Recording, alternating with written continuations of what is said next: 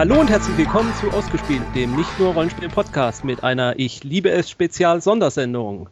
Ich bin Jens und mit mir bei diesem Winterliebesfest sind der Ron. Ja, ja, ich bin irgendwie zugeschaltet. Da, hier, melde mich zur Stelle. Dann ist da, glaube ich, auch noch irgendwo da draußen der Roland. Zu erkennen am Störgeräusch, hier bin ich. und natürlich die Sandra. Anwesend.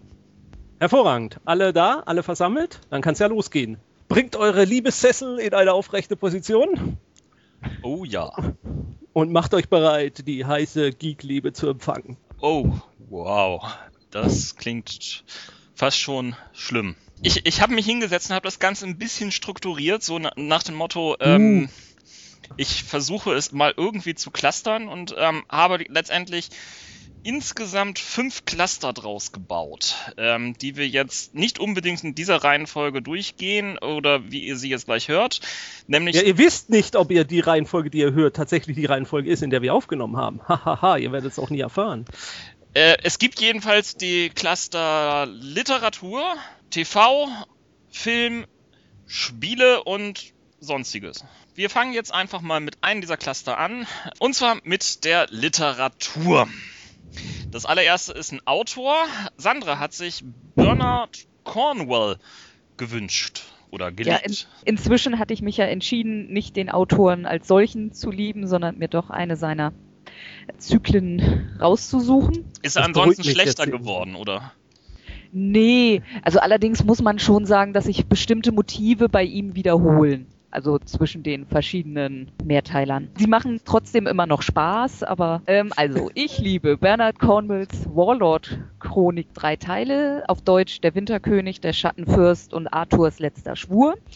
Ähm, daran sieht man auch, also er hat sich der Arthur-Saga angenommen. Und zwar doch irgendwie nochmal deutlich anders als die vielen anderen.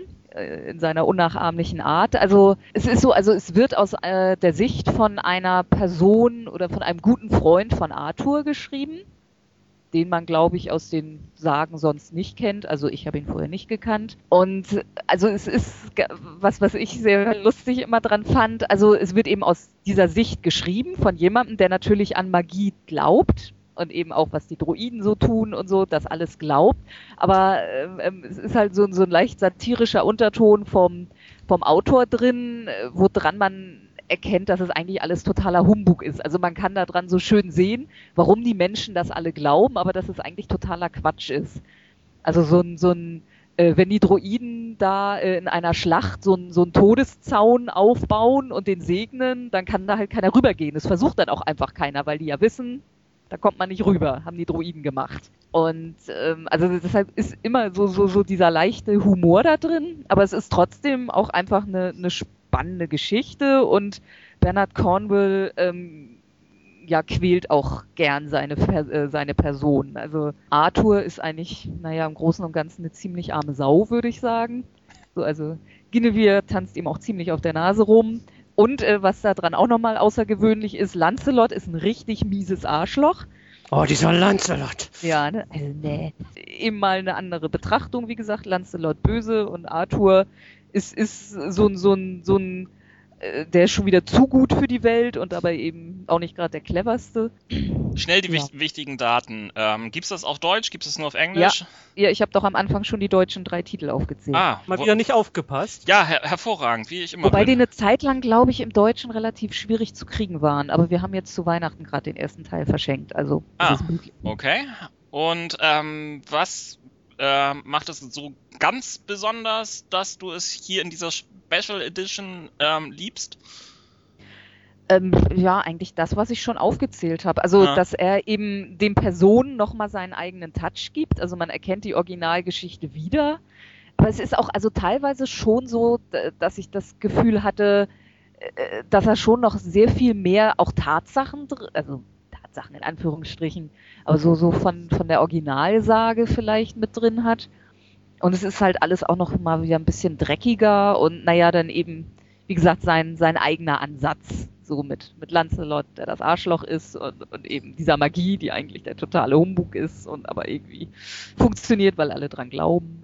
Also wer sich vielleicht an diese letzte Artus-Verfilmung erinnert, in der man dann gesagt hat, das wäre jetzt die Original-Artus-Verfilmung, so wie es vielleicht gewesen sein könnte äh, und die ich nicht so toll fand. Also dieses, diese Romanserie ist auch so geschrieben, wie es gewesen sein könnte, realistisch geschrieben, aber hervorragend. Also das, was der Film sein wollte, liefert dieses Buch oder diese Buchreihe. Ich habe sie nämlich auch gelesen, ich finde sie auch großartig. Dann machen wir weiter mit Roland.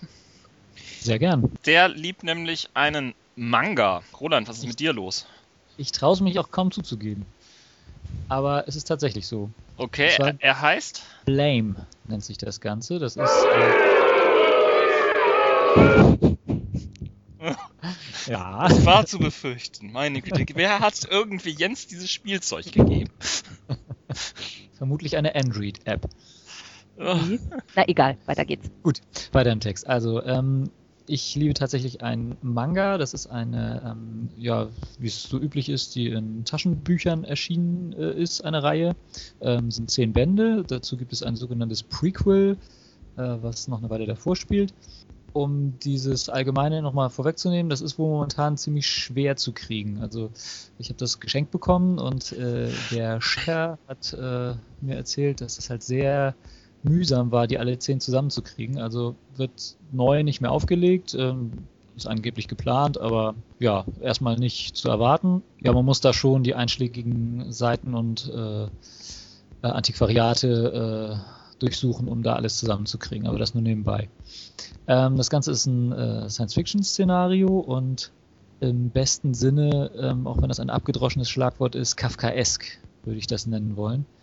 Ja, die Handlung ist ja, recht schnell erzählt. Es geht um einen Helden, der ähm, durch einen ja, gewaltigen technischen Dungeon äh, die ganze Handlung über geht, der sich über hunderte Kilometer Höhe erstreckt. Also es wird ja immer von Ebenen ist die Rede und er kommt irgendwie von ganz tiefen Ebenen und geht immer weiter hoch und es sind aber tausende von Ebenen, die teilweise eine Dicke von mehreren hundert Kilometern haben. Das ist halt alles technische Struktur und es wird kaum was erklärt, was das Ganze soll äh, oder äh, wie das alles funktioniert, wo das alles herkommt, wie weit wir in der Zukunft sind, ob das überhaupt die Erde ist. Da gibt es nur so in dem Prequel so ein paar Andeutungen dass äh, das so eine Struktur ist, die von der Erde aus gebaut wurde und dann immer größer wurde über die Mondbahn hinaus und aber so richtig erklärt wird es eigentlich nie.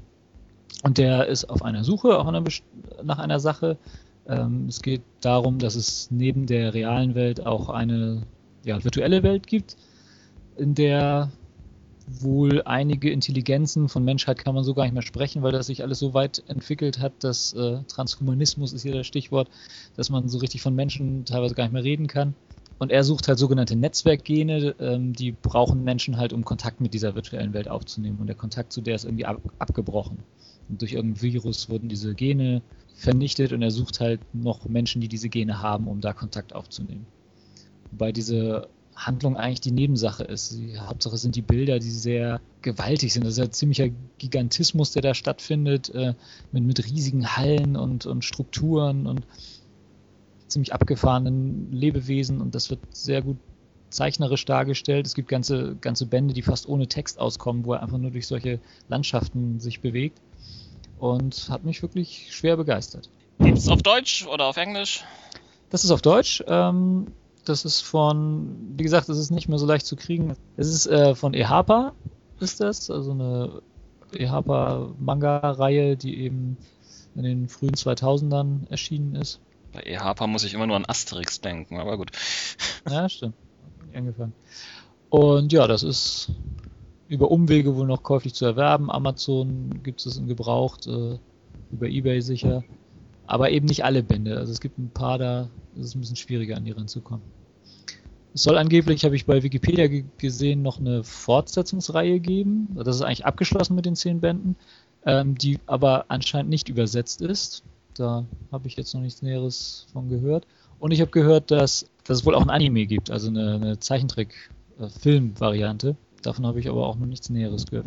Machen wir mal weiter. Wir haben ja viel zu viel noch auf der Liste. Ähm, der, der nächste, das, als nächstes haben wir einen, den ersten Gastbeitrag des heutigen Abends. Crazy Eddie hat uns die Sherlock Holmes Bände empfohlen. Also Arthur Conan Doyles ähm, Klassiker. Hallo, liebes Ausgespielt-Team. Hier ist der Crazy Eddie. Wundert euch nicht über die seltsame Qualität meiner Stimme. Ich bin ein wenig erkältet und das hat mein Arbeitstag gestern, bei dem ich sehr viel reden musste, nicht gerade verbessert. Trotzdem möchte ich euch Arbeit ist scheiße. Natürlich, wenn auch nicht so ausführlich, wie ich wollte, zu eurer Ich liebe es Sendung beitragen. Und ähm, da möchte ich erstmal anfangen mit den Büchern, die ich liebe. Das ist mal wieder, nach langer Zeit wieder entdeckt für mich, Sherlock Holmes.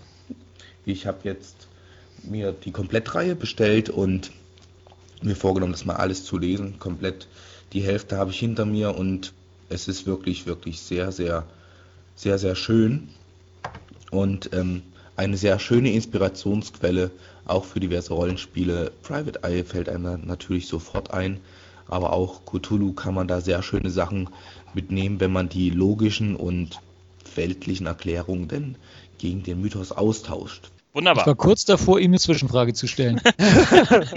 ja, dann stell doch jetzt mal eine Zwischenfrage. Also. Habe ich wieder vergessen.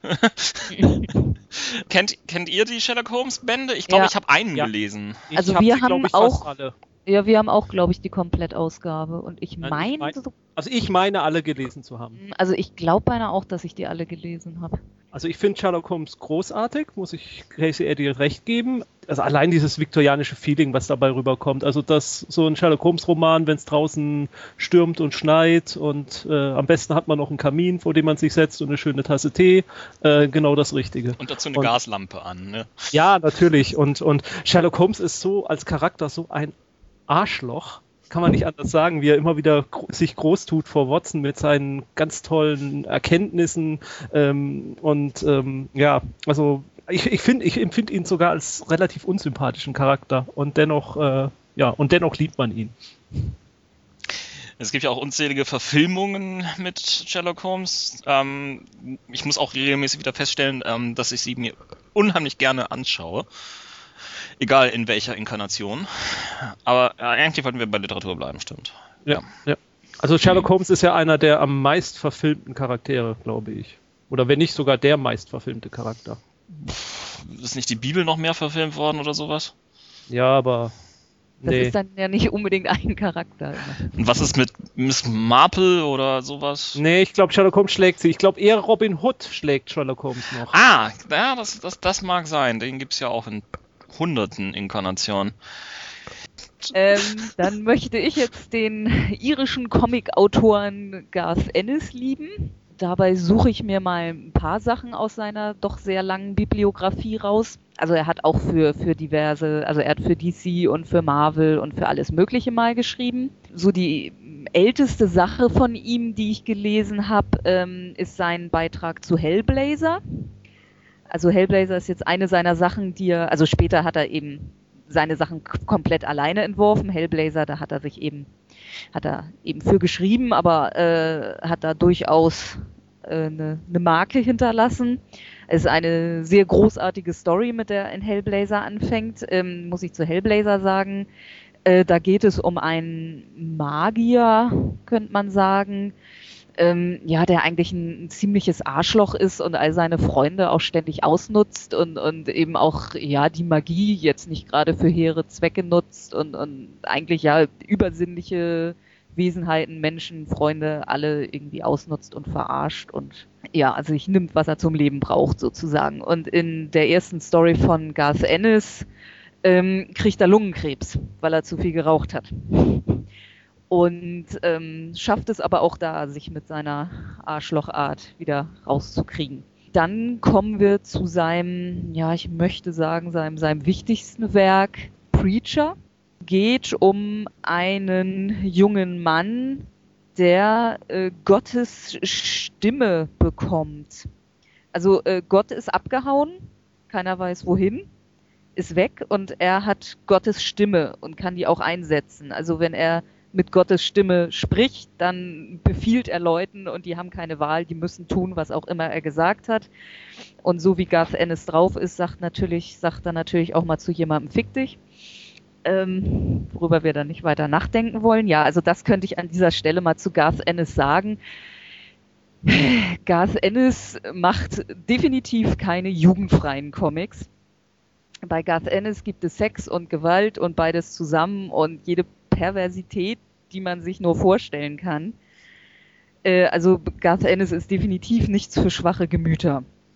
Also bei, bei Preacher geht es auch ziemlich wild her, aber es ist auch einfach eine, eine großartige Geschichte um die, eine andere Suche nach Gott. Eben wirklich, wo ist Gott abgeblieben und was ist, was ist ihm eigentlich eingefallen, einfach zu verschwinden. Und ja, also die, die Hauptperson im Preacher geht eben wirklich los, um Gott zu suchen und ihn dafür zur Rechenschaft zu ziehen, dass er so einfach abgehauen hat und, und die Welt ein bisschen im Chaos hinterlassen hat ungefähr zeitgleich mit Preacher hat er an einer zweiten Serie gearbeitet, die, glaube ich, meine persönliche Lieblingsserie ist von ihm. Und das ist Hitman. Hitman spielt im DC-Universum. Also es tauchen auch DC-Charaktere auf. Batman und Superman und Green Lantern taucht mal auf. Und äh, die werden da übrigens auch alle kommen nicht besonders gut weg. Ähm, Darf ich da mal einhaken? Da habe ich tatsächlich ja. einmal eine Kurzgeschichte gelesen, also so ein, ein Seiten- oder zwei Seiten Comic, wo Superman äh, auf, dem, auf einem Dach landet, wo der Hitman gerade ist. Und die unterhalten sich kurz und äh, Superman ist ein bisschen deprimiert. Ja, da gibt es eigentlich ein ganzes Heft zu. Achso, okay. Ich kenne ich kenn nur diese eine Geschichte, wo, wo ähm, der Hitman ihn dann aufbaut und sagt, du bist doch unser aller Held, du bist doch der mhm. allercoolste überhaupt. Mhm. Und, mhm. und, motiviert ihn richtig, äh, ähm, äh, auch seine, seine Moral und so baut mhm. er wieder auf. Und dann äh, fliegt Superman äh, äh, ja, mit besserer Stimmung wieder weg und der Hitman ja. dreht sich um und äh, schießt da irgendjemandem äh, mhm. skrupellos den Kopf weg. So. Ja, genau, das müsste man dazu sagen. Wie, wie der Titel schon sagt, ist die Hauptperson von Hitman ein Berufskiller. Der hat halt nichts anderes gelernt, der war beim Militär und naja, dann ist das halt so der klassische Weg, den man dann nimmt ja, und er hat durch äh, ein Ereignis, das es so gab im DC-Universum, äh, Jens, weißt du gerade auf Anhieb, wie das hieß? Es war, ähm, ich weiß nicht genau, wie es heißt, ich glaube, es hieß Bloodlines. Es war so ein Crossover und es war ein ziemlich billiges Crossover, mit dem äh, DC versucht hat, neue Helden einzubauen. Diese Helden sind dadurch entstanden, es kamen irgendwelche Außerirdische auf die Erde und die haben ähm, verschiedene Menschen gebissen und dadurch haben, die meisten sind gestorben und ein paar haben Superkräfte bekommen. Und die wollten halt ganz schnell neue Helden rausbringen, die dann Tool ankommen. Und eigentlich haben alle abgestunken von diesen Helden. Keiner wollte die lesen, nur Hitman, der ist hängen geblieben. Ja, und Hitman, ja, der hat einen Röntgenblick, den er natürlich dann auch endlich mal so einsetzt, wie jeder junge Mann seinen Röntgenblick einsetzen würde. Nur deshalb hat er sich mal bei der JLA beworben, damit er Wonder Woman unter den unter die Klamotten gucken konnte. Und er hat so, so Gedankenlesefähigkeiten. Ja, und die helfen ihm natürlich durchaus bei seiner Arbeit. Ähm, ja, und also das ist auch äh, ja die übliche Gewalt von Garth Ennis ähm, und der übliche Humor von Garth Ennis und ja, es, also Hitman ähm, ist eben in einem Kreis von anderen irischen Killern äh, in den USA in Gotham, oder? In Gotham, ja. Gotham, ja, genau. Äh, er kotzt auch mal Batman auf die Schuhe. Oh, ähm, wie? Hat Batman aber Schön. auch selber Schuld, wenn er ihm in den Magen schlägt, nachdem er gut gegessen hat. Oh, there comes that chili again. Mhm. genau. okay. Ja, und dann möchte ich jetzt aber unbedingt auch noch The Boys erwähnen. Das ist seine neueste Comicreihe, die auch noch nicht abgeschlossen ist. Und das ist auch nochmal ein ganz anderer, sehr übler Ansatz für Superhelden-Comics. Und zwar sind die Hauptpersonen ist eine Gruppe von Typen, die Superhelden überwachen. Vom CIA. Und, ja. Ähm, und diese Superhelden äh, sind, also man erkennt ganz klar, äh, das ist ein bisschen wie, wie X-Men und ein bisschen wie die JLA. Also man, man erkennt die Vorbilder wieder, die in seinen Superhelden stecken. Nur, äh, also die sind alle irgendwie künstlich gezüchtet und sind, na sagen wir mal, nicht so wirklich lebensfähig. Also die, die leben in ihrer eigenen Welt, also völlig außerhalb der normalen Gesellschaft und. Also ein bisschen wie bei Authority.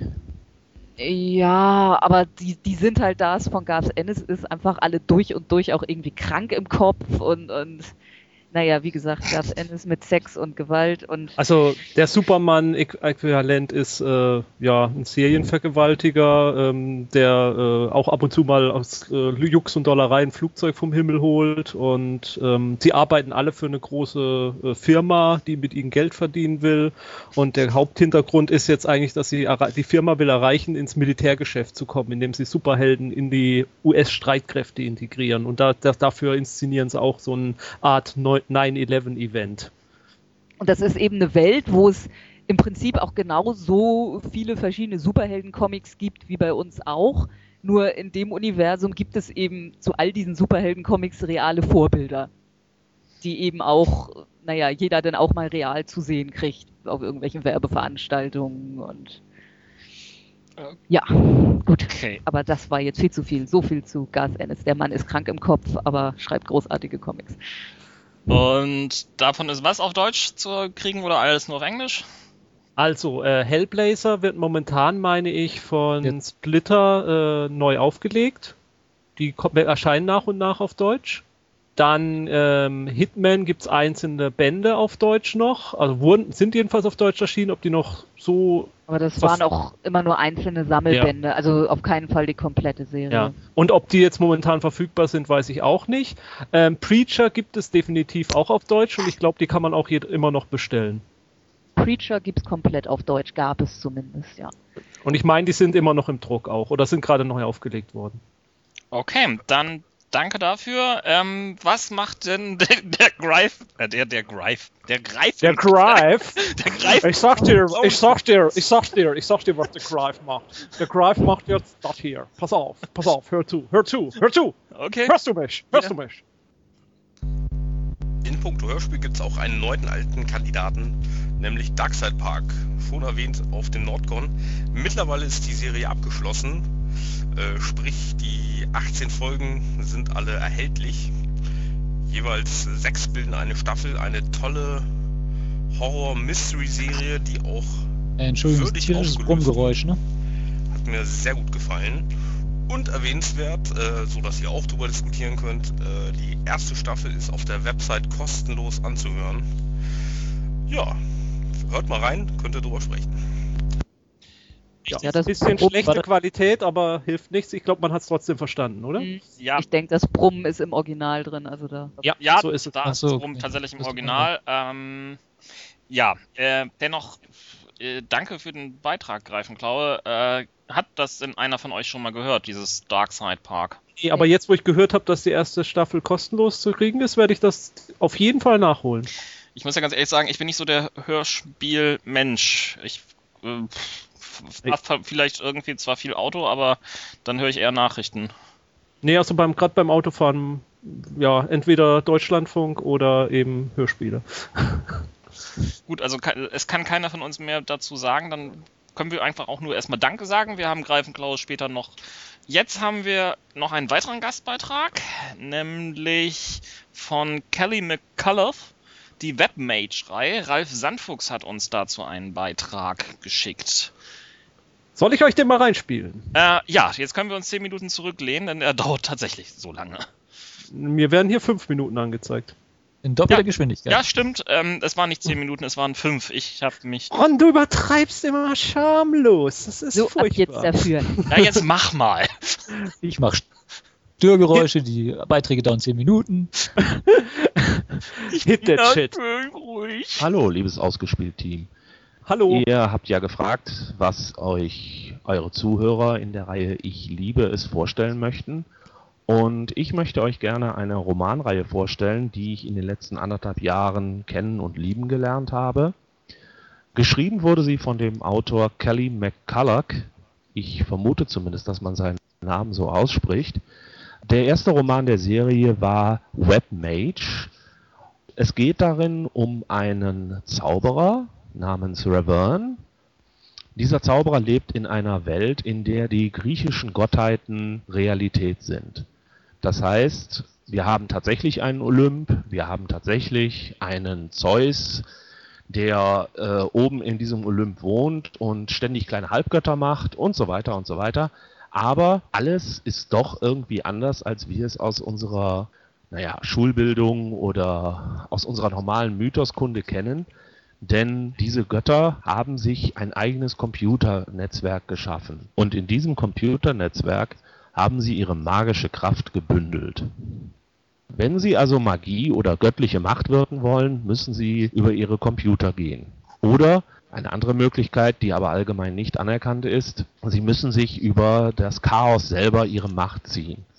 Da die Götter jedoch für die Kräfte der Ordnung stehen, werden sie normalerweise über ihr Computernetzwerk arbeiten. Dieses Computernetzwerk wird in der Realität dargestellt von sogenannten Web-Goblins oder auch Web-Trolls. Die Goblins sind dabei kleine Wesen, die sich in einen Laptop verwandeln können, aber auch in der Form eines wirklichen kleinen Goblins herumlaufen können, während die Web-Trolls eher die größeren Server, Mainframes und so weiter darstellen. Die Geschichte, die sich daraus entwickelt, ist zunächst einmal die Geschichte eines jungen Hackers und Magiers namens Ravern, der nicht so ganz in das Bild des ordnungsliebenden Untergebenen der göttlichen Macht passt, sondern der meistens ein wenig chaotisch seinen eigenen Weg sucht. Er stößt dabei auf einen Plan, der die ganze Welt verändern soll und versucht sein Bestes, sich dagegen zu wehren. Bis jetzt sind in der Reihe, nun, ich weiß gar nicht genau, wie sie heißt, ich sage immer Webmage dazu, fünf Romane erschienen. Am Anfang der Romanreihe hat man das Gefühl, dass hier einfach eine coole Grundidee vorhanden war, mit der man eine Geschichte erzählen wollte. Der Hintergrund des eigentlichen Universums oder Multiversums wird erst in den Folgeromanen ein wenig aufgedeckt. Die Figur des Ravern, so viel kann ich wohl verraten, bekommt dabei eine zentrale Bedeutung, bewegt sich durch verschiedene Universen und löst dabei eigentlich überall, wo sie hinkommt, ein ziemliches Durcheinander aus. Der Stil der Romane ist ein bisschen gewöhnungsbedürftig. Zum einen werden sehr viele Computerfachtermini benutzt, das heißt, wer mit Computern nicht unbedingt sich auskennt, könnte hier das eine oder andere Mal ins Stolpern geraten. Auch ist der Schreibstil recht flapsig gehalten, teilweise mit umgangssprachlichen Formulierungen versehen, so dass man sich schon ein wenig dran gewöhnen muss. Hat man sich aber einmal eingelesen, fluppt es wunderbar und Kelly McCullochs Bücher werden zu einem wirklichen Genuss. Wer sich einfach mal ein wenig in der Welt umgucken möchte, dem sei die Webseite des Autors ans Herz gelegt, wo man unter anderem die Original-Kurzgeschichte Webmage in voller Länge nachlesen kann. Hier sind bereits einige der Figuren des späteren Romans zu sehen, aber sie sind noch nicht ganz so ausgefeilt. Die Romane selber stellen hier eindeutig die bessere Wahl dar. Aber es ist eine gute Möglichkeit, um sich mal einen Überblick zu verschaffen, was macht dieser Wahnsinnige eigentlich. Wie gesagt, ich habe in den letzten anderthalb Jahren fünf dieser Bücher gelesen, was für mich schon eine enorme Leistung ist, da ich normalerweise dazu tendiere, Bücher immer lange liegen zu lassen, ist einfach eine Zeitfrage. Ich bin auf die Bücher in England gestoßen. Eine deutsche Version gibt es übrigens noch nicht. Ich habe das erste Buch Webmage damals in London in meinem dortigen Lieblingsladen Forbidden Planet entdeckt, der auch ein absolutes Ich liebe es verdient. Für jeden Fantastik-Fan, der sich also mal in London aufhält, er sollte auf jeden Fall dort vorbeilaufen. Von da an bin ich an der Serie hängen geblieben und habe jeden weiteren Roman sofort gekauft und verschlungen, sobald er in Deutschland erhältlich war. Diese Buchreihe verdient aus meiner Sicht ein ganz klares Ich liebe es. Und ich hoffe, dass ich einige von euch auch davon überzeugen kann, sich diese Bücher einmal anzusehen, denn meines Wissens sind sie in Deutschland noch nicht sonderlich bekannt. In diesem Sinne, viel Vergnügen beim Lesen, wünscht euch Ralf Sandfuchs. Ja, Okay, danke, meine Ralf. Amazon-Bestellung ist draußen. Ja, Oh Gott. ich doch. Sehr schöner Beitrag, hat mir echt gut gefallen. Doch, ähm, eindeutig. Also ähm, es hat mich durchaus irgendwie auch gereizt, jetzt irgendwie da mal reinzugucken. Auf der anderen Seite, ich habe noch viel zu viele andere Sachen. Ja, ja. Die ja. müssen Wann, kommt, wann kommt das Rollenspiel? Wann kommt das Rollenspiel? Gut. Das Also scheint, scheint im Deutschen auf jeden Fall unbekannt zu sein. Ja. Es gibt nämlich keine Wikipedia-Seite, wenn ich das richtig sehe Ah. im Deutschen. kann Aber- durchaus sein. Er war sicher nicht sicher, ob die Reihe auch wirklich Webmage heißt, oder? Nee, ich habe nach dem Autor auch gesucht. Achso, okay. Raffiniertes Luder, du. ähm, ja. es gibt nur eine englische Seite von Kelly McCullough. Ja. Kalo, Nee. Kolo, Kolu, wie auch immer. Kalu. Egal. Ja, also Ralf, vielen Dank für den Tipp. Also, das klingt sehr spannend. Das klingt Wenn mein. Tower of Midnight mal ein bisschen abgearbeitet ist, haha, ist jetzt ein lustiger Gag, weil nämlich auf meinem zu lesenden Stapel im Moment ganz oben Tower of Midnight liegt. Auf meinem Verstehe Nachtschrank. Das ist egal. Der Turm meiner Bücher, Midnight, weil Nachtschrank und ja, egal. Weiter geht's. Aha.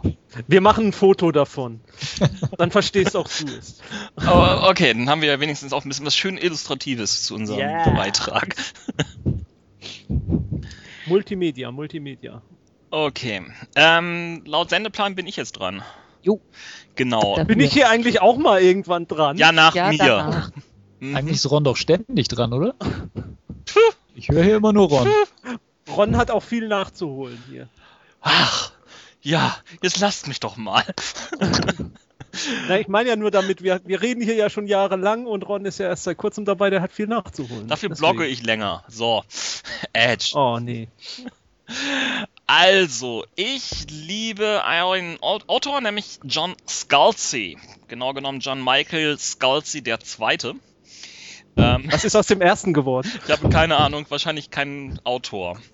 Ähm, so wie sein Sohn. Ähm, John Scalzi ist äh, Autor und zwar ähm, gar nicht mal so lange schon. Er hat erst 2005 seinen Sci-Fi-Debütroman rausgebracht, nämlich Old Man's War.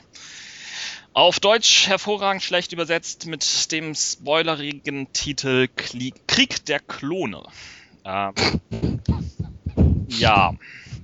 Ähm, eigentlich ist das Interessante an, an diesen ähm, äh, Mili Military Sci-Fi Roman, dass es um ähm, einen 75-Jährigen geht, der wie allen 75-Jährigen, die noch auf der Erde leben, die Möglichkeit ähm, kommt, zu den Sternen aufzubrechen. Allerdings nur, wenn er sich zum Militärdienst verpflichtet. Richtig, es geht um 75-Jährige. Erst 75-Jährige dürfen zum Militärdienst. Früher darf man das nicht.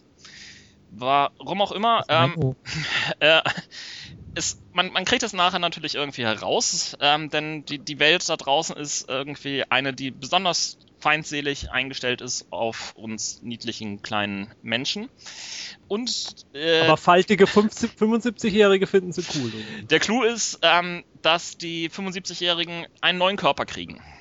Dieser neue Körper ähm, ist natürlich irgendwie entsprechend ähm, optimiert und überhaupt erst in der Lage, gegen die vielen feindlichen Außerirdischen anzutreten. Dabei ähm, schafft es allerdings der Autor sehr, sehr humorvoll ähm, und sehr, sehr sarkastisch teilweise auch an einzelne Punkte ranzugehen. Und entsprechend ist es ein- eine Military Sci-Fi, die ähm, bisweilen sehr, sehr spannend überrascht mit, ja, teilweise recht witzigen und humorvollen und ironischen und sehr, sehr seltsamen Einfällen.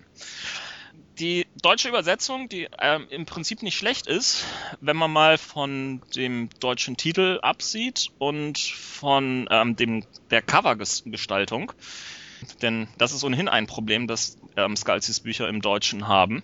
Aus irgendeinem Grunde sieht man auf jedem einzelnen Buch, das der Deutsche Heine Verlag rausgebracht hat, ein mit Laserstrahl schießendes Raumschiff. Es muss sich irgendwie dadurch besser verkaufen. Äh, Auf jeden Fall in keinem der Bücher, die ähm, Scalzi bisher geschrieben hat, gibt es laserschießende Raumschiffe. dann kaufe ich das nicht. Das ist ja wohl das Mindeste, was man von einem SF-Roman erwarten kann. Auch noch Military. Ja, also hallo. Ähm, grundsätzlich, es bringt un unheimlich Spaß zu lesen. Es ist, es ist wirklich äh, etwas, wo man relativ schnell durchkommt. Es gibt insgesamt drei Geschichten in vier Romanen. Ja, richtig. Äh, denn die letzte ähm, Geschichte, die in diesem Old Man's War Universum spielt, ähm, wird noch einmal aus einer anderen Perspektive nacherzählt. Und das ist ein, meiner Meinung nach literarisch wunderbarer Kunstgriff, dass er es ähm, wirklich schafft, ähm, ein, das gleiche Motiv, die gleiche Story einfach aus einer anderen Perspektive nochmal parallel zu erzählen und da immer noch neue Aspekte abzugewinnen. Bitte? Ist, ist es Hard SF oder ähm, doch so was mit, mit äh, Hyperraum und Lasern und. Nee, Laser hattest du ja schon ausgeschlossen. Es ist relativ hart. Ähm, also Okay. äh, man, sollte sich eigentlich irgendwie als unter Militaries SF irgendwie einsortieren. Es wird halt viel geschossen, es wird halt ähm, viel Mist gebaut. Aber wenn man mal mit den Abstrichen des überlichtschnellen Fluges irgendwie, den man halt doch irgendwie braucht, um eine inter interessante Geschichte zu erzählen, lebt, ähm, ist es eigentlich relativ wissenschaftlich nachvollziehbar geschrieben. Unter anderem sind beispielsweise halt auch die ähm, ge geklonten äh, Krieger äh, mit grüner Haut, was Verfilmungen irgendwie eher unwahrscheinlich macht, obwohl, Moment, äh, es gab jetzt gerade auch irgendwie einen sehr erfolgreichen Film mit Leuten mit blauer Haut, also es könnte vielleicht gehen. Ähm, ganz einfach, damit sie ähm, äh, aufgrund von äh, Chlorophyll-ähnlichen Geschichten auch eine gewisse ja, Aufbereitung der Energiesysteme intern sinnvollerweise hinkriegen. Es sind durchgeknallte Ideen drin, in manchen Sachen sicherlich auch vielleicht irgendwie übertrieben, aber ähm, in vielen Bereichen einfach klasse zu lesen. Er hat noch einige weitere Romane geschrieben, ähm, unter anderem, ähm, und da hat es ähm, tatsächlich auch der, die deutsche Übersetzung es einigermaßen geschafft, Androidenträume ähm, in der es ähm, eine kleine Hommage an die klassische ähm, Philip K. Dick Story geht, in dem es ja irgendwie heißt, äh, träumen Androide, träumen Androide von elektrischen Schafen. Hier geht es darum, dass er eine sehr, sehr bunte, sehr, sehr buntes äh, Sci-Fi-Soap-Opera-Universum irgendwie baut, in dem diplomatisch gerade alles zu Bach geht. Und das erste Kapitel seines Romans ist ein ausgedehnter Furzwitz. Und ja, er, er schafft es tatsächlich, es einmal komplett durchzuhalten und es ist herrlich amüsant zu lesen.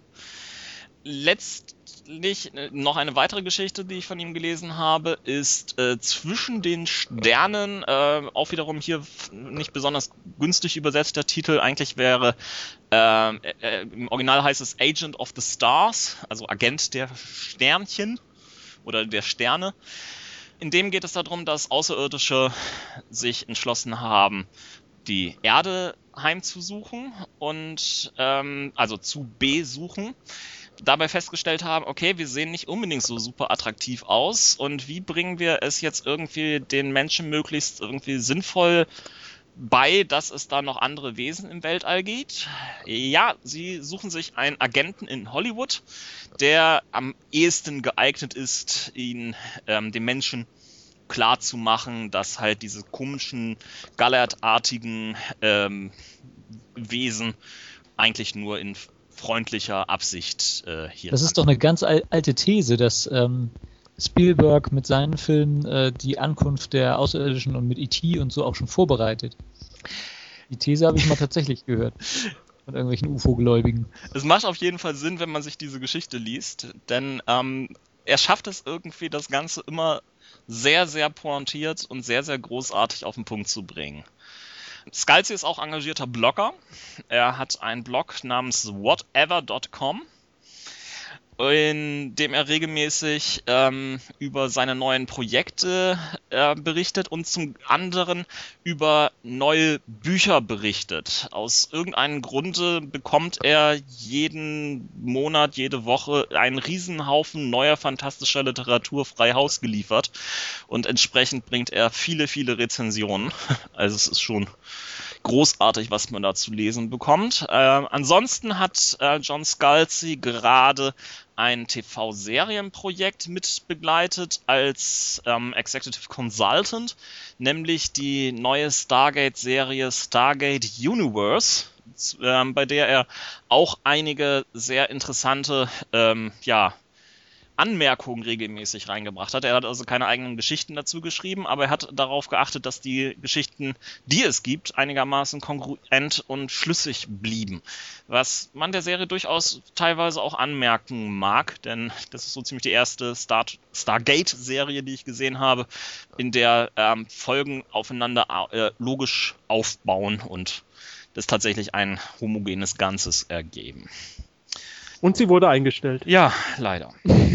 Es war klar, kaum werden irgendwelche interessanten, längerfristigen Storyfäden in einer Serie gezeigt, schon gehen die Quoten runter.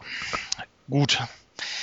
Machen wir weiter und bin jetzt ganz ruhig, wenn Jens übernimmt und über die Laundry Files sinniert. Genau, ich möchte die Laundry Files lieben äh, vom Autor Charles Stross. Charles David George Stross mit vollem Namen. Die Laundry Files sind sch relativ schwer zu beschreiben. Äh, am besten vielleicht zusammengefasst äh, Lovecraft Spionage-Thriller. Ja, doch, das fasst eigentlich ganz gut zusammen. Hauptperson ist äh, Bob Howard. Bob Howard ist äh, eigentlich bei der Laundry, das ist die äh, Unterabteilung des äh, britischen Geheimdienstes, die sich mit äh, Lovecraftschen äh, Ungeheuern und Zwischenfällen beschäftigt. Die heißt deswegen Laundry, weil die erste äh, Niederlassung über einer Wäscherei war. Deswegen der Codename auch geblieben ist. Bob, Bob Howard ist eigentlich in der IT-Abteilung tätig der Laundry.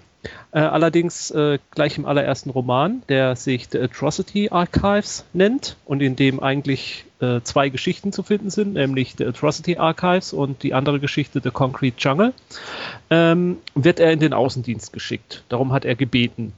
Und ähm, Außendienst bedeutet für die Mitglieder von den Laundry, der Laundry, dass man ausgerüstet wird mit Dingen wie einer Basilisk Gun, damit kann man, wenn man die Kamera, äh, die äh, äh, entsprechende App auf seinem äh, Smartphone, Laundry Files Edition, äh, Laundry äh, Abteilung Edition benutzt, aufruft, kann man Dinge zum Beispiel versteinern.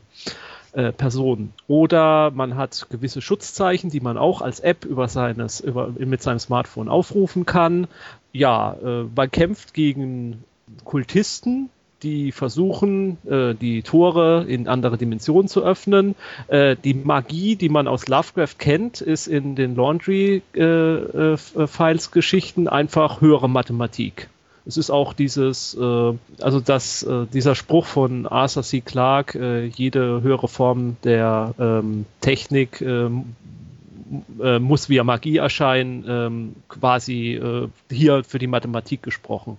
In der Geschichte der Laundry äh, Files ist Alan Turing, der ähm, ja einer der Mitbegründer der Computertechnologie oder der Computerwissenschaften äh, ist einer der ersten gewesen, die diese Geometrie oder Mathematik entdeckt haben, mit der man halt zu anderen Dimensionen vorstoßen kann und eben diesen Wesen, die dort leben, auch Tore öffnen kann.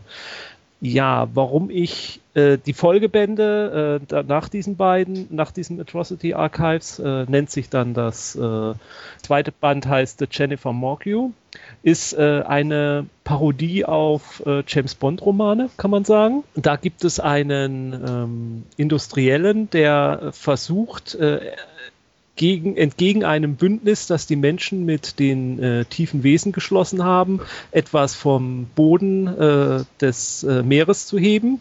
Und äh, die Geheimdienste, die untereinander auch alle, also alle Geheimdienste aller Länder haben eigentlich so eine Unterabteilung, die sich mit diesen Dingen beschäftigt. Die haben einen Vertrag mit denen geschlossen, er verstößt gegen diesen Vertrag, um dann nicht von denen gehindert zu werden, benutzt er einen Zauber, mit dem er sich zu einem James Bond Bösewicht macht und dann braucht er natürlich auch einen James Bond böse äh, Gegner und dazu wird unser, äh, also braucht er auch einen James Bond als Gegner und dazu wird dann unser äh, Held Bob Howard gemacht. Und ähm, er hat aber auch einen Plan, wie er natürlich dann nicht dem Fehlern eines James Bond Bösewichts unterliegt, sondern James Bond am Schluss besiegen kann. Gibt es auch ähm, einen Q?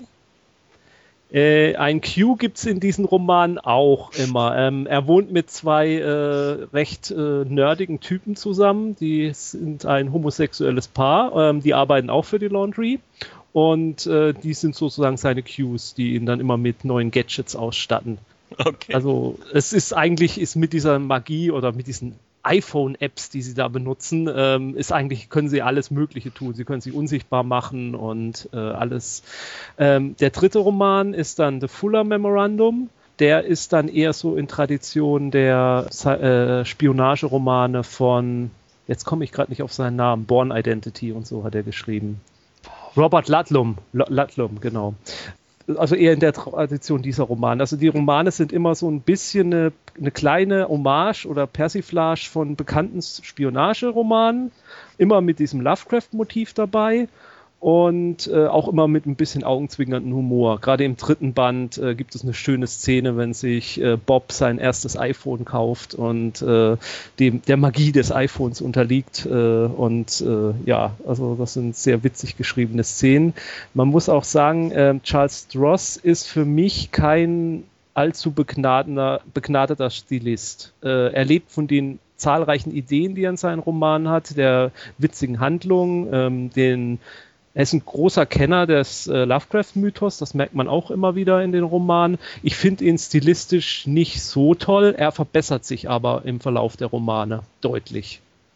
Ähm, wer mal äh, kostenlos reinlesen möchte, es gibt einige Kurzgeschichten von ihm, auch äh, aus dem äh, Laundry Files Universum, ähm, die kostenlos online zur Verfügung stehen. Da kann man vielleicht sich mal ein Bild machen. Ich würde empfehlen, äh, als allererstes A Colder War. Das ist auch eine Lovecraft-Geschichte, erzählt die Geschichte des Kalten Krieges äh, vor einem Mythos-Hintergrund. Und das ist wahrscheinlich der beste Einstieg, um mal mit dem Autor sich zu beschäftigen. Ja, und äh, nicht unerwähnt soll bleiben, dass bei Cubicle 7, äh, Cubicle 7 jetzt äh, vor einigen Wochen das Laundry Files Rollenspiel erschienen ist. Natürlich stilecht mit den Basic Role-Playing Systemen, wie man es von Cthulhu kennt. Ich habe leider noch nicht reingelesen, deswegen kann ich zum Rollenspiel nicht wirklich was sagen. Jo, das war's. Ich äh, wage es kaum, aber äh, aus Servicegedanken äh, auch nochmal die Frage wegen ähm, deutscher Fassung. Ja, ja, ja, ist der Band 1 ist auf Deutsch erschienen mhm. äh, beim Heine Verlag unter dem Titel Dämonentor. Mhm. Ich glaube, äh, der, äh, der, über, der der Untertitel ist die seltsamen Fälle des Bob Howard oder so irgendwie. Ja, sie hatten, glaube ich, irgendwie gehofft, das irgendwie mehrfach auch irgendwie in die anderen Romane rauszubringen. Daraus wurde offensichtlich nichts. Nee, nee. Der erste Band ist auch übrigens hoffnungslos vergriffen. Mhm, habe ich mir fast gedacht. Ja. Wäre der denn ja. einigermaßen in sich abgeschlossen? Ja, ja, ja, ja. Die sind, sind einzelne Geschichten, die in sich abgeschlossen sind. Allerdings, ähm, ähm, also es, es wird, äh, bestimmte Sachen werden immer wieder erwähnt. Äh, was man vielleicht auch nochmal sagen sollte, äh, was auch immer wieder ein Motiv ist, die Laundry ist eine Regierungsorganisation. Und Bob kämpft viel mehr, als er mit Cthulhu-Monstern kämpft, kämpft er mit den Tücken der Bürokratie. Wenn mhm. er für irgendwelche Einsätze Kosten geltend machen will, seine Abrechnung macht. Er hat Ärger mit, mit der Personalabteilung. Das geht so weit, dass in der einen Story die Personalabteilung sogar versucht, äh, die Agenten des äh, aktiven Dienstes auszuschalten, also tödliche Weise auszuschalten, weil das eine interne Bürointrige ist. Mhm. Äh, alle denken, da stecken irgendwelche Terroristen dahinter. Am Schluss stellt sich heraus, raus. Oh, Spoiler-Alarm. Ja, ich wollte gerade sagen, du, du spoilerst gerade enorm. Ich habe aber nicht gesagt, welcher der Romane das ist. Ich habe den ersten Roman gelesen, ähm, habe es noch geschafft, ihn auf Deutsch zu ergattern und ich fand ihn durchaus sehr, sehr spannend und spaßig zu lesen. Allerdings äh, muss ich dir recht geben, er verheddert sich bisweilen irgendwie in seiner Geschichtsschreibung, also in, in, seinem Stil ist er nicht unbedingt so besonders. Aber ich, wie gesagt, da wird er besser. Er mhm. wird besser. Ich fand es großartig, wie viele Popkulturreferenzen er irgendwie auf einer einzigen Seite unterbringt. Ja, ja, ja. Auf der anderen Seite ähm, verstehe ich auch nur die Hälfte davon. Aber das macht nichts. Man kann trotzdem der Handlung folgen. Damit haben wir ähm, den Cluster Literatur abgeschlossen. Äh, wären wir nämlich jetzt beim Cluster TV und würden wieder mit Greifenklaue anfangen. Der hat nämlich etwas zu Battlestar Galactica, ähm, das ist sein, sein Nummer 3, uns geschickt. Und als drittes noch eine altbekannte Serie, Battlestar Galactica. Ich habe mir die Komplettbox besorgt. Die hat nicht nur einen hübschen Zylon äh, als Actionfigur. Äh, sie hat 80 Euro gekostet. Sie enthält alle drei Filme, alle vier Staffeln, die ganzen kleinen Zusatzfilmchen, die es im Internet gab. Und äh, ja, für den Preis war das wirklich fair. Mir haben noch zwei Staffeln gefehlt nämlich die vierte und die zweite. Das hätte mich einzeln mindestens genauso viel gekostet. Da habe ich zugeschlagen und war dann von der vierten Staffel und auch den beiden Filmen eigentlich ziemlich begeistert. Ja, jetzt kann ich nur noch auf die Miniserie Caprica hoffen. und mal sehen, wie es da weitergeht. Ja, ich hoffe, die Serie hat euch auch gefallen. Mir auf jeden Fall. Ich fand Battlestar Galactica großartig. Ich weiß, viele sind allerdings mit dem Finale nicht so besonders irgendwie ähm, auf grünem Fuß. Nee, grünen Fuß. Ich fand scheiße. das Finale oder die Serie? Das Finale. Wir wollen hier nicht so großartig spoilern irgendwie, aber Ich sag ja nichts, ich fand's scheiße. Fertig. Ja, äh, ich weiß, vielen hat das nicht gefallen. Ich fand's einen schönen Abschluss. In, insgesamt auch sehr, sehr rund und eigentlich wurden die wichtigsten Fragen für mich beantwortet, was ich von Lost nicht behaupten kann. Ja, äh, wir könnten darüber jetzt diskutieren, wir können es aber auch lassen und weitermachen. Ja, vielleicht noch der, der Hinweis, ähm, die Ablegerserie Caprica ist da eher etwas enttäuschend. Ist auch abgesetzt worden, aber jetzt kommt ja wieder noch eine zweite Ablegerserie, ne? Richtig, äh, sie wollen den äh, Zylonenkrieg in eine Serie gießen mit einem 20-jährigen äh, Adama. Warum nicht? Ich frage mich, wer ähm, ihn darstellen kann, aber ja, bin mal gespannt. Almost spielt das auch. Oh, oh, ja. Man, man weiß ja, wie Olmos irgendwie jung ausgesehen hat oder jünger ausgesehen hat, dank Miami Weiß, aber Ja. äh, Er wird auch diesen Schnauzer dann haben, denke ich. ja, Oh. wunderschön. Ein neuer Trend. Die Schnauze gibt es wieder. Magnum PI. Okay, ähm, machen wir weiter. Ähm, Sandra wäre dran mit äh, The AT Crowd. Die Serie für den Computer-Nerd britischer Natur. Ja, nicht auf Deutsch zu erhalten, weil, glaube ich, auch noch nie im deutschen Fernsehen gelaufen. Da muss ich dich leider korrigieren. okay. Äh, Oder besser gesagt, positiverweise darf Ja. ich dich korrigieren. Sie lief kom ähm, fast komplett, also bis auf die letzte Alles Staffel klar. im deutschen Fernsehen. Auf, ich glaube, Comedy Central lief sie hier. Und ähm, ist Naja, auch. gut, also nicht im wirklich in dem Fernsehen, was jeder hat, aber egal. Ja, gut, aber ähm, sie ist auch zum großen Teil auf DVDs hier erhältlich. Alles klar. Gut, wir haben, wir haben natürlich das Original, wie sich das gehört. Ja, Vorteil von so britischen Fernsehsendungen ist ja schon immer mal, sie sind so herrlich kurz. ist natürlich andererseits auch schade, aber man hat so schön schnell weggeguckt. Also jede Staffel ist irgendwie so 140 Minuten lang. Das kann man also auch gucken, wenn man wenig Zeit hat. Ja, geht um eine Mini-IT-Abteilung in einer Firma, von der man eigentlich nicht genau weiß, was sie sonst so macht. Ja, und ist halt das Typische, dass keiner sie irgendwie wertschätzt oder richtig wahrnimmt. Und ja, die Chefin von, von dem Dreier-Team hat auch überhaupt keine Ahnung von Computern. Ja, also brüllend komisch. Ähm, der Macher der Serie, Graham äh, Linehan, hat ja auch schon so einige andere Serien gedreht. Father Ted haben wir ja schon mal geliebt, meine ich. Ist von demselben, genauso wie Black Books. Alles derselbe Serienmacher, sind alle drei eigentlich zu empfehlen. Ja, wunderbar absurder Humor. Ich liebe allein irgendwie diesen einen Werbespot für die neue Notfallrufnummer. Mhm, mhm. Die, äh, was war das? Oh, 11899 88119 725 3 Ja, ja. Äh, Ja, okay, das versteht man jetzt nur, wenn man das auch kennt. Aber You wouldn't shoot a policeman. also äh, voller vieler kleinen Geschichten. Ähm, was ich mich noch erinnere, sie haben ja tatsächlich versucht, irgendwie diese Serie mit den gleichen Witzen in ein in, in Deutsch nachzuspielen. Mhm. Ja, und zwar Ja. super schlecht. Ähm, es, man, man hat tatsächlich gesehen, okay, ähm, es hängt nicht nur irgendwie an den Schauspielern ab, es, und ähm, nein, es hängt auch an den Schauspielern ab und an den Timing, denn ähm, die deutschen Schauspieler und Darsteller haben es einfach nicht geschafft, dieses gleiche wunderbar pointierte, nerdige rüberzukriegen. Unter anderem ähm, spielte dort sogar Sky Dumont mit in dieser Serie. Aha. Ja, und es wurden, wenn ich, äh, es, es wurden, glaube zwei Folgen davon irgendwie auf Sat 1 ausgestrahlt und danach gleich abgesetzt, weil es einfach nur schlimm war. Hm. Man hätte lieber irgendwie halt äh, das irgendwie hier rüberbringen sollen, irgendwie im direkten. Ja, also entweder das, das Original oder es Mhm. zumindest irgendwie an, an deutsche Verhältnisse anpassen und deutsche Eigenheiten. Also sonst macht es irgendwie keinen Sinn. Ja, ähm, es hieß das I-Team, die Jungs an der Maus.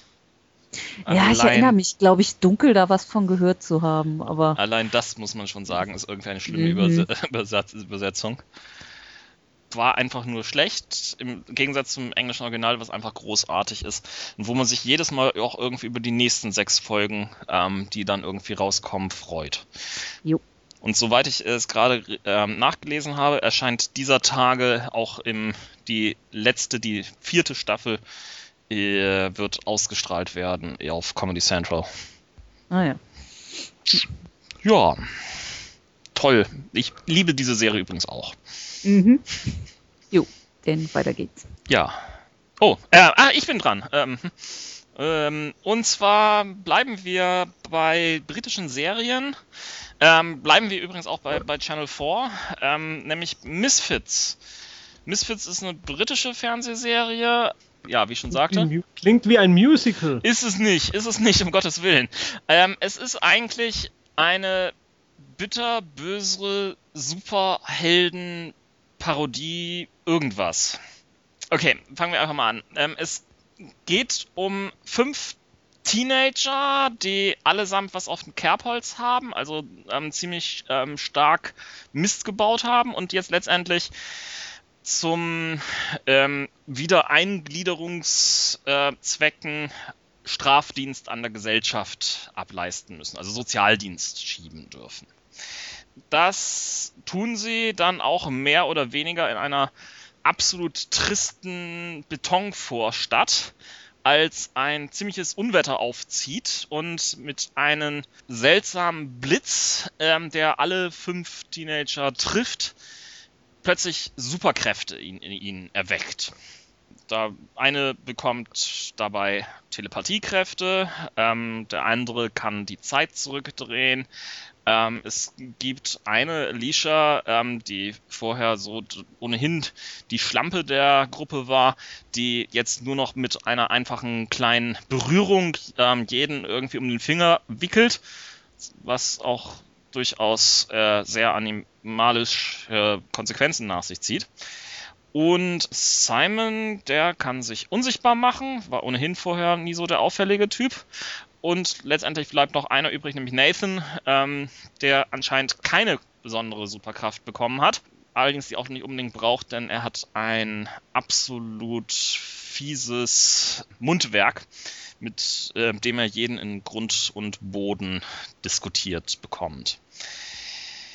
Misfits ist eine derbe Comedy, Drama, also Dramedy eigentlich, ähm, Serie, die mit so gut wie nichts richtig vergleichbar ist. Es ist letztlich eine Serie, in der die Protagonisten ähm, so ziemlich das ist, sind, was man irgendwie in den schlimmsten RTL-Nachmittagssendungen serviert bekommt. Nur noch zugespitzter und ja, man kann ruhig sagen, ähm, in vielen Punkten eher asozial. Dennoch ähm, hat diese Serie einen hervorragenden Charme, hat ähm, großartige ähm, jugendliche Darsteller, ähm, in denen es regelmäßig sexuelle Anspielungen, Sachen gibt, die in irgendeiner Form garantiert nicht jugendfrei ausgestrahlt werden könnten. Da stehst du drauf, wa? Eindeutig. Und ähm, das allererste, was passiert, ist, ähm, dass sie ähm, ihren Sozialarbeiter umbringen, nachdem er sie umbringen will. Ähm, Das zweite, was passiert, ist, dass sie ihre neue Sozialarbeiterin umbringen. Und ähm, ja, das scheint irgendwie auch eine Art grundsätzliche äh, These zu sein, alle Sozialarbeiter müssen umgebracht werden. Wer weiß, dass ich selber Sozialarbeiter studiert habe, freut sich dann umso mehr, dass ich das jetzt sage. Ja, letztlich, diese Serie ist ungewöhnlich und sie bringt einfach Spaß zu gucken. Ich, mein, ich weiß nicht genau, warum ich sie irgendwie so gerne sehe, aber ähm, es ist tatsächlich so, die einzelnen Folgen bringen mehr Spaß und ähm, mehr Story als ähm, die letzten drei Staffeln von Heroes auf einmal zusammen. Ja, ich habe keine Ahnung, wann ähm, diese Serie nach Deutschland kommen wird oder ob sie es überhaupt schaffen wird. Es wäre ihr auf jeden Fall zu gönnen, denn sie ist so ungewöhnlich im Konzept und so interessant, dass sie sich auf jeden Fall auch lohnt anzusehen. Ansonsten, ähm, die ersten zwei Staffeln sind bereits auf DVD im englischen Original erhältlich. Ich bin dran. Dann mach doch mal weiter. Ich mache jetzt weiter. Ich habe nämlich auch noch eine Fernsehserie vorzustellen. Und zwar die Fernsehserie Regenesis. Äh, eine kanadische Fernsehserie, lief von 2004 bis 2008, hatte vier Staffeln, äh, insgesamt 52 Folgen. Und Regenesis äh, handelte von der Norbeck. Und zwar Norbeck äh, stand oder steht für North American Biotechnology Advisory Commission eine internationale Organisation, also international in dem Sinne Mexiko, die USA und Kanada daran beteiligt und äh, bestand aus einem Labor und mehreren ähm, Beschäftigten dort, die sich äh, mit äh, allerhand Bedrohungen äh, auf, aufgrund biotechnologischer Fortschritte beschäftigen, mit Bioterrorismus. Der Chef äh, ja, der Leiter von Norbeck, der wissenschaftliche Leiter von Norbeck, äh, ist David Sandström, ein äh, Molekularbiologe, ein nicht gerade der typische Wissenschaftler, sondern eher ein Womanizer und ja auch Alkoholiker, der hm, auch noch alleinerziehender Vater ist und äh, zumindest in der ersten Staffel sich um seine Teenage-Tochter auch noch kümmern muss nebenbei. Dann gab es als mit auch noch als herausragenden Charakter den Bob Melinkoff, Biochemiker, ähm, leidet, äh, ja, nee, Autist war er nicht, sondern äh, er litt unter dem Asperg-Syndrom. Das ist, ja, ich kenne mich da jetzt nicht so genau aus, aber ich würde mal sagen, es ist eine mildere Form von Autismus. Es ist jemand, der mit Gefühlen und Emotionen nicht umgehen kann. Mhm.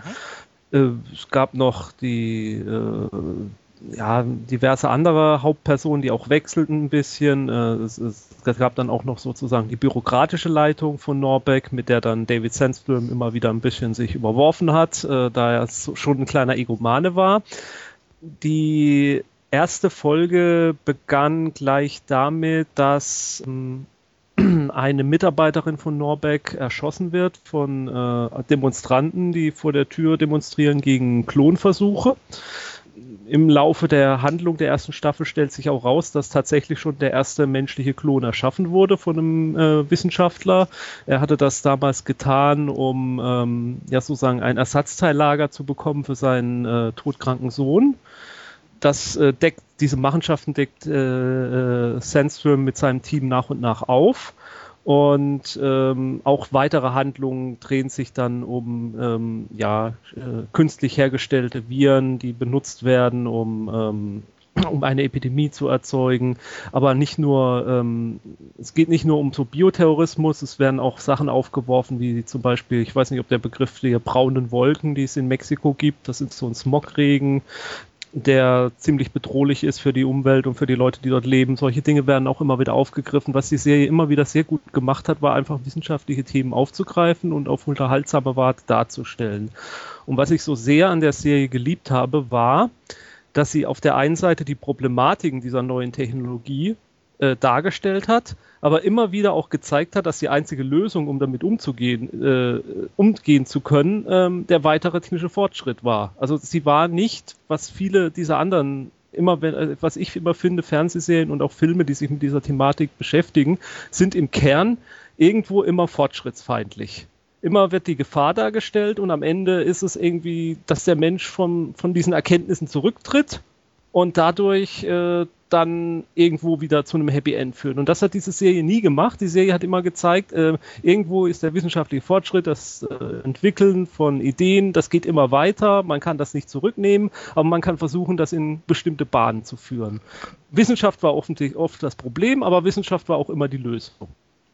Und das immer gleichzeitig diesen Spagat hinzubekommen, hat die Serie sehr gut gemacht. Ich fand die Schauspieler auch großartig was es vielleicht für mich am besten noch zusammenfasst, ohne da jetzt ein, ohne dass das ein Spoiler darstellt. Der Untertitel der Serie war immer ähm, Have we gone too far? Sind wir zu weit gegangen? Und einer der letzten Sätze in der allerletzten Folge der Serie ist dann, ähm, wenn Peter Sandström, ähm, ähm, äh, David Sandström über diese nochmal drüber philosophiert, äh, sind wir zu weit gegangen? Dann ist so eine Antwort von ihm, wenn wir sehen können, wovon wir, von wo wir gekommen sind, dann sind wir noch nicht weit genug gegangen. Und äh, das bringt so die ganze Philosophie der Serie zum Schluss auch nochmal zusammen. Eine, was ich vielleicht noch erwähnen möchte, eine Storystrang äh, spielt es sich um diesen Bob Melenkov, äh, diesen, äh, der mit dem Asperg-Syndrom litt. Äh, da war eine ziemlich interessante Geschichte, dass äh, sich da ein Wissenschaftler gefunden hat, dem es dann gelungen ist, das Jakobson-Organ, das jeder Mensch offensichtlich hat, aber das nicht mehr funktioniert, äh, zu reaktivieren. Und Bob war einer der ersten, bei dem er das gemacht hat. Und dadurch war er in der Lage, äh, die Gefühle von Menschen sozusagen zu riechen wahrzunehmen, wie, was sie fühlen und was sie denken. Ähm, das ist ein Organ, was zum Beispiel bei Hunden noch aktiv ist äh, oder bei Tieren, ähm, bei vielen Tieren eben noch aktiv ist, die dadurch in der Lage sind, äh, eben Dinge wahrzunehmen, was wir Menschen gar nicht mehr wahrnehmen können, was wir vielleicht auch gar nicht wahrnehmen sollten, weil wir in einer Gesellschaft leben, in der das äh, nicht zweckdienlich wäre, wenn wir immer wüssten, was andere Leute tatsächlich denken. Also das würden Zusammenleben nicht so unbedingt fördern. Und ähm, dieser Wissenschaftler, dem gelingt es nach und nach tatsächlich mehrere Regierungschefs davon zu überzeugen, dass sie ähm, auch diese Operation von sich über sich ergehen lassen. Und sein hehres Ziel ist es dabei, dafür dann zu sorgen, dass die Menschheit dann irgendwann so, ja, wie nennt man das, emotional begabt ist, dass sie das Leid voneinander spüren können und sich deswegen dieses Leid nicht mehr zufügen gezogen werden. Empathisch, meinst du? Empathisch zu werden, genau, das war der Begriff. Danke, Ron. Geht leider nicht so gut aus, wie man sich das dann erhofft hat. Aber das war auch eine recht spannende Storyline. Es wird auch viel erzählt über äh, die Art, wie wissenschaftlich gearbeitet wird. Also die wissenschaftliche Methode wird hervorragend äh, dargestellt. Wenn die Szene, in denen Sandstrom einfach von einer Tafel steht und darauf herumkritzelt, irgendwelche Zeichnungen macht, äh, chemische Verbindungen zusammenzeichnet und dabei dann auf die Lösung kommt, das ist so spannend dargestellt. Also ja, was in anderen äh, solchen Filmen einfach äh, quasi ähm, mal im, so im Nebenbei so, so dieser Geniestreich, dieser Moment der Erkenntnis, äh, der wird immer wieder so großartig dargestellt und man, man spürt einfach, was da, man verfühlt sich fast so, als könnte man diese Gedankengänge nachvollziehen, dieser, dieses Genie hat, was man ja als normaler Mensch eigentlich nicht kann, aber es gelingt ihnen irgendwie, das darzustellen. Und ähm, ja, was man da noch sagen muss, es, es gibt viele Szenen, solche Montagen, wie man sie natürlich auch aus CSI kennt, wenn dann so die Sequenzen durchgegangen werden, wenn mit den Pipetten gearbeitet wird und äh, Blut auf irgendwelche Träger abgelassen wird und so, solche Dinge, so, solche Montagen, das taucht auch immer wieder auf. Es arbeitete manchmal auch mit Splitscreen. Es hatte auch eine ganz nette Idee, in dem es ähm, immer wieder äh, Szenen gezeigt wurden. Dann wurde äh, quasi die ganze Szene im Schnelldurchlauf zurückgespult. Dann begann die Szene wieder an einem Ausgangspunkt, lief dann aber weiter und wurde dann gezeigt aus der Sicht einer anderen Person, die dann, also statt links den Flur, rechts den Flur gelaufen ist und was dann zu dem Zeitpunkt woanders passiert ist. Und dadurch wurde die Handlung auch sehr schön verschachtelt und also ich fand sie großartig. Es gibt zu der Serie, ähm, die beiden ersten Staffeln sind auf DVD erschienen und sind auch in Deutschland erhältlich über Amazon. Staffel 2, äh, Staffel 3 und 4 sind nicht auf DVD erschienen, weder in Europa noch in den USA. Ich habe keine Ahnung, warum nicht. Es ist eine Schande, dass diese Serie so nicht zur Verfügung steht. Ich meine, man kann sie bei Hulu angucken, was man ja in Deutschland nicht sehen kann. Äh, offiziell. Manches soll ja da Methoden geben, von denen ich nichts weiß. Ich kann sie nur jedem empfehlen, der ein bisschen Interesse an ja, Wissenschaft hat, an Forschung, aber auch an diesen äh, Fragen, die damit aufgeworfen werden von Ethik und was es bedeutet, ein Mensch zu sein und was ist natürlich und was ist unnatürlich. Diese ganzen Dinge werden großartig dargestellt. Sie liefen ja auch hier bei Arte, wenn ich mich recht entsinne. Genau, die ersten beiden Staffeln liefen auch bei Arte. Mhm. Da, ich bin auch tatsächlich, das ist eine der wenigen Serien, wo ich übers Fernsehen drauf gestoßen bin. Also eine der letzten Serien, durch die ich übers deutsche Fernsehen gestoßen bin. Mittlerweile ähm, kommt man durchs Internet und diverse Newsseiten wird man ja doch äh, recht schnell auf neue interessante Serien aufmerksam gemacht. Das war noch ein dieser, die mich, wo mich das deutsche Fernsehen drauf gebracht hat. Danke, Arte. Arte kann man immer gut danken, genau. Okay. Ah ja, ich möchte noch kurz die Webseite www.regenesistv.com empfehlen Dort gibt es zum Beispiel einen Episodenguide für alle Folgen. Da ist auch äh, eine Unterseite von einer kanadischen Universität, in der ein Biologe immer zu jeder Episode die wissenschaftlichen Hintergründe liefert und dann ähm, ist das wirklich so realistisch und dann darstellt, was denn, wo die Macher ein bisschen übertrieben haben, wo aber der wissenschaftliche Kern dieser äh, Aussagen ist. Und das habe ich auch immer gerne parallel zu den Episoden gelesen. Ich fühlte mich danach irgendwie ein bisschen intelligenter und das ist doch schön, wenn das mal eine Unterhaltungsserie schafft. okay. Sandra wäre jetzt noch Sendeplan dran. Sandra ist jetzt nach Sendeplan dran mit was? Mit Veronica Mars. Veronica Mars. Sandra, erzähl uns was über Veronica Mars. Wer ist Veronica Mars? Was tut sie? Naja. Oh ja. Ich habe nichts mehr so lange von dir gehört. Ja, ich bin ja so lange nicht dran. Ja, der ganze TV-Bereich ist nicht so deins, ne? Nee, irgendwie nicht so. So, äh, Veronica Mars. Äh, drei Staffeln, komplett auf Deutsch erhältlich. So viel zum Drumrum. äh, es geht bei Veronica Mars. Es ist eine Highschool-Serie, zumindest in den ersten beiden Staffeln, muss man dazu sagen. Ähm, sollte einen aber nicht abschrecken. weil es äh, im Kern, also es spielt schon natürlich eine Rolle, weil die da alle leben, aber ähm, ja, Veronica Mars ähm, ist eine Detektivin, das, das klingt jetzt ein bisschen wie ein Kinderbuch. Ähm, ähm, also ihr Vater war ursprünglich Polizeichef, wurde dann abgesägt wegen einer Sache, die sich durch die ganze erste Staffel zieht da auch ein großes Mysterium ist. Und jetzt arbeitet er als Privatdetektiv und sie ist eben seine Assistentin und ermittelt aber auch durchaus alleine, was ihr Vater nicht unbedingt gerne sieht. Aber ähm, also und es gibt eben einen sehr mysteriösen, äh, großen Handlungsbogen durch die erste Staffel durch, der eben, äh, da dreht es sich um den Tod von Veronicas bester Freundin. Und ähm, es gibt aber auch in jeder Folge so, so den eigenen kleinen Kriminalfall. Und ja, die Serie lebt auch von einigen der Nebencharaktere, aber in erster Linie eben von Veronica Mars selber, die äh, durch diese Sache, also äh, ja, das kann man ruhig sagen. Also ihr Vater war Polizeichef, hatte im äh, Verdacht als Mörder von, von ihrer besten Freundin den Vater der besten Freundin. Und der, äh, also sie leben in einem sehr reichen Viertel in Kalifornien. Also der Beklagte war eben ein sehr mächtiger Mann und ja, das war eben nicht so gut für den Sheriff, diese Vermutung zu haben und wurde dann, wie gesagt, gefeuert. Und ähm, also Veronica und ihr Vater sind dann jetzt Außenseiter absolut geworden. Und ähm, sie wird in der Schule, also gerade von den ganzen reichen Kids, ähm, ziemlich mies behandelt seitdem. Und äh, das hat sie eben zu einer sehr, sehr taffen Person gemacht, die eben eine ziemlich spitze Zunge und große Klappe hat und sie aber auch sehr, sehr selbstbewusst gemacht hat. Und davon lebt die Serie in erster Linie, dass sie eben, und, und da muss man eben auch sagen, äh, das geht dann über Highschool hinaus, weil sie eben eigentlich, na, sagen wir mal, sehr viel reifer ist als die typische Highschool. Schülerin. Und ähm, in der zweiten Staffel ist dann auch nochmal wieder das übergreifende Mysterium, das sich durch die ganze Staffel zieht in der dritten Staffel, wo sie dann am, ans College geht, dann hat, da hatten irgendwelche Serienmacher die Idee, dass das Übergreifende nicht so doll ist und sie lieber ein paar kleinere Handlungsbögen machen, was natürlich nicht so die richtige Entscheidung war. Also die dritte Staffel ist dann schon ein ganzes Stück schwächer, würde ich sagen. Aber lohnt sich auf jeden Fall auch noch. Ja, Jens, fällt dir noch irgendwas ein, was ich unbedingt sagen muss?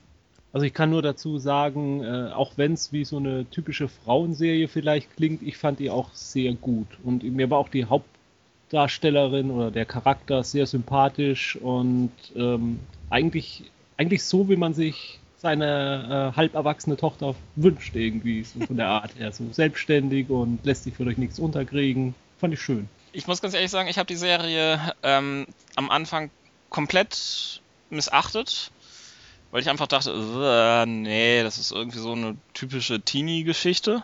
Aber Buffy machst, mochtest du doch auch. Und ja, ja, aber, aber ähnlich, bei Buffy hatte ich genau das gleiche. Das habe ich auch zuerst irgendwie komplett missachtet. Und dann habe ich halt irgendwie von diesem Hype irgendwie gehört, dass es halt doch irgendwie eine sehr interessante Geschichte mit langen äh, und großen Story-Arc ist. Und habe dann die erste Staffel in einen Rutsch gesehen. Mhm. was äh, wirklich großartig war. Ähm, ich kam irgendwie so richtig rein und habe die Serie dann wirklich ähm, auch äh, alle drei Staffeln ähm, gesehen, auch den komischen Piloten zur nie Mhm. äh, stattgefundenen vierten Staffel. Und ähm, ich fand sie großartig. Ähm, sie bringt viel, viel Spaß. Und ja, sie hat es leider zu Unrecht auch irgendwie sehr, sehr schwer hier in Deutschland gehabt, denn sie lief hier in Deutschland auf ähm, dem ja, äh, Teenie-Sender schlechthin, ZDF. Mhm. Samstags nachmittags, oder? Ja, zuerst lief sie irgendwie samstags nachmittags und äh, dann wurden die letzten Folgen, ähm, ich meine, irgendwie in das Freitag-Nacht-Programm. Mhm. Was ich nach wie vor auch großartig an dieser Serie fand, waren die vielen, vielen kleinen Gastauftritte, die es irgendwie da drin gab. Es, das halbe Buffy-Versum fand irgendwie dort Eingang drin. Steve Guttenberg hatte in der zweiten Staffel Ja. äh, eine großartige Nebenrolle als ähm, Bürgermeister der ähm, Stadt, in, in der sie sich befinden. Mhm. Ähm, ja, Joss, Joss Whedon hatte seinen Da Gastauftritt. stecken doch wieder die Steinmetze dahinter. ja, vermutlich. Ja, Joss Whedon als ähm, großartig seltsamer Autohändler. Mhm. Äh, nee, Autovermieter war. es. Autovermieter. Ja. Mhm. Ja, doch. Äh, Veronica Mars ähm, ist ein kleines Kleinod, was man viel zu leicht übersieht. Ja, aber was man vielleicht noch erwähnen sollte, auch, äh, ich fand, es hatte eine zum Teil unglaublich clevere Krimi-Handlung. Die, der, die, die übergeordnete Handlung war zum Teil sehr clever, aber auch die einzelnen Folgen, die Krimi-Handlungen, waren oft nicht so vorhersehbar und äh, ich bin jemand, der von sich behauptet, er durchschaut oft Krimi-Handlungen recht schnell und bei Veronica Mars habe ich sie sehr oft nicht durchschaut. Also, du konntest positiv überrascht werden. Jo. Gut, weiter im Text. Okay, dann komme ich nochmal wieder mit einer etwas ähm, absurd anderen Serie, nämlich der ersten richtigen Zombie-TV-Serie, wenn man irgendwie so, so will. Gut, es gab noch ein, zwei andere ähm, Sachen zwischenzeitlich, wie The Dead Set, aber The Walking Dead, um das es jetzt gehen soll, ist ein grandioses Beispiel, was denn man in einer TV-Serie an blutigen zeigen kann. Die Serie lief tatsächlich schon im deutschen Pay-TV-Fernsehen und zwar gerade mal eine Woche nach der Ausstrahlung in den USA, bereits komplett ähm, synchronisiert, was schon eine ziemliche ist Leistung ist. Gutes Timing oder wie auch immer. Also es, es, es war schon irgendwie ähm, groß gewesen. Die erste Folge ist nach wie vor meines Wissens auch im Internet kostenlos sehbar und ist damit halt auch eine gute Werbung für den Pay-TV-Sender, auf dem sie la- lief. Ich habe keine Ahnung, ob sie demnächst ähm, auch ins Free TV kommen kann. Wenn, dann hat sie vielleicht am ehesten noch eine Chance auf Seiten wie RTL 2. Und das im Spätnachtprogramm. Denn sie ist blutig, sie ist grausam, sie wirft entsprechend traumatische Szenen auf, die man von guten Zombie-Geschichten sich erhofft. Gleichzeitig ist sie enorm schnell. Sie äh, verbringt wenig Zeit damit, sich um einzelne Story-Elemente ähm, ausführlich zu kümmern. Viele ähm, Geschichten, das ist vielleicht auch einer der größten Kritikpunkte an der Serie, äh, sind fast schon durchgehastet. Dennoch ist die Serie wirklich innovativ, großartig, wie sie mit dem Genre umgeht. Und ja, gut, es geht letztendlich um ähm, die Auswirkungen der einer klassischen Zombie-Apokalypse und es geht um einer kleinen Gruppe von Überlebenden, vor allen Dingen um einen ähm, Sheriff oder ja, wie man auch immer noch sein Amt bezeichnen mag, nachdem die Apokalypse eingeschlagen ist. Und dieser Sheriff, Rick Grimes, wacht klassischerweise auch auf in ein Krankenhaus. Ähm, aus irgendeinem Grunde war seine Tür ähm, verbarrikadiert und er hatte halt irgendwie nach einer wunderbaren kleinen Schießerei Problem, dass er kurzzeitig im Koma lag. Die künstliche Ernährung hat ihn soweit noch instand gehalten, dass er jetzt aufwacht und als er rauskommt auf dem Flur, ist da keine Menschenseele. Und in irgendeinen Nebenraum sind ganz, ganz viele Zombies eingesperrt, wie er zu seinen Entsetzen feststellen Erinnert darf. aber stark an. Äh, 28 Days Later, genau. Ja. Richtig. Ähm, das ist tatsächlich ein beliebtes Motiv äh, im Zombie-Bereich. Ich bin mir auch nicht sicher, wer hier von wem geklaut hat. Sicherlich die Serie ist ähm, später gekommen, aber die Serie basiert tatsächlich auf ein mehrteiliges und immer noch nicht abgeschlossene Comic-Reihe, die von Robert Kirkman ähm, stammt. Ich kenne die Comicreihe leider nicht, aber mir wurde mehrfach gesagt, dass sie wirklich großartig sein soll. Ich kenne andere Comics von Robert Kirkman und weiß, dass er sehr mutig, sehr blutige Szenen auch gerne beschreibt, gleichzeitig aber auch wirklich ähm, relativ gut abgeschlossene Storylines schaffen vermag. Die Serie, wie gesagt, ist sehr mutig. Es gibt viele kleine Sachen, wo manche Serien ähm, wirklich ganze Folgen rausschlagen würden, die sie letztendlich in 10, 15 Minuten irgendwie abhakt und abhandelt. Was auch daran liegt, dass die Serienmacher unbedingt ähm, dieses Jahr doch die Serie auf die Bildschirme bringen mussten. Das war eine Vorgabe des US-Senders. Es hat deswegen leider nur zu sechs Folgen gereicht, in die sie Material reingesteckt haben, was tatsächlich irgendwie eher so für eine 20-folgige Staffel gereicht hätte. Entsprechend viel passiert in der allerersten Staffel und in diesen sechs Folgen. Und ähm, man muss sehr konzentriert sie schauen, aber es lohnt sich. Gerade für Fans ähm, von dem Zombie-Genre, sicherlich, wer das davon nichts hält, wird an dieser Serie auch nichts haben. Es ist ähm, tatsächlich mal eine innovativ neue Geschichte, die ich so bisher äh, in einer richtigen Fernsehserie noch nicht umgesetzt gesehen habe. Ja, das Ich dazu. weiß, damit setze ich mich schon wieder in die Nesseln, aber so langsam geht mir dieses Zombie-Gedöns auf den Sack.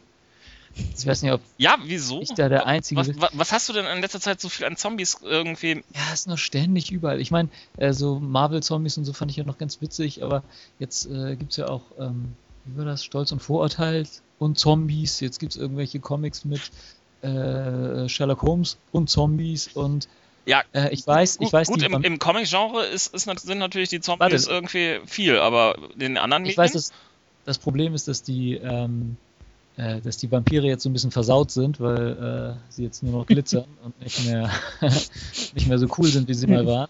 Hör auf, Äh. bringen Sie nicht auf Ideen. Sie machen Liebesgeschichten mit Zombies. Hör auf, keine Teenage-Zombie-Liebesgeschichten. glitzernde Zombies? Genau. Nur das, das Problem ist, ähm, ich weiß nicht, ich, ich habe es jetzt echt ein bisschen über und ich habe irgendwie das Gefühl, dass es jetzt auch etwas übertrieben wird. Also ich will das jetzt nicht auf diese Serie beziehen, weil ich die auch nicht kenne. Die mag ja alles ganz toll sein. Aber zum Beispiel Zombieland ging mir irgendwie auf den Sack. Den fand ich nicht gut. Was? Was? Nee. Ich muss auch mal wussen. Den fand ich auch gut. Äh, großartig, Bill Murray. Boah, geil. Oh, Bill Murray war ganz nett, okay. Aber Nett, nett. Schmeiß den Typen aus der Leitung. Moment, im Moment, ich, ich, ich muss hier irgendwo so da auflegen. Flup. Ähm, nee, ich sag ja, ich setze mich da wieder in die Nesseln. Speicher! Aber, ähm, ich weiß nicht, mir gehen die Zombies mittlerweile auf den, auf den Zeiger. äh, okay. Ist das zu viel. Ich distanziere mich von dieser Zombie-Feindlichkeit. Ein Herz für Zombies, bitte. Ja. Ich, Ich möchte in einer Welt leben, in der ein Zombie zum Präsidenten gewählt werden kann. ich übergebe mir einfach meine Innereien einmal kurz weiter und äh, Sandra, mach Ich etwas wieder. weniger Blutiges vielleicht Ja. jetzt. Oder naja. Da tauchen aber auch schon wieder Vampire auf. Und sie sparkeln. Nee. Ja, also ich möchte dann nochmal den Joss Whedon und sein Werk lieben. Wir hatten ihn vorhin schon einmal ganz Ja. knapp in der Gastrolle. Genau. Ähm, ja, also ursprünglich hatte ich halt überlegt, hm, man müsste doch mal Buffy leben, lieben und man müsste doch mal Firefly lieben. Und dann dachte ich, ach, dann mache ich das doch einfach zusammen und lieb halt Joss Whedon im Ganzen.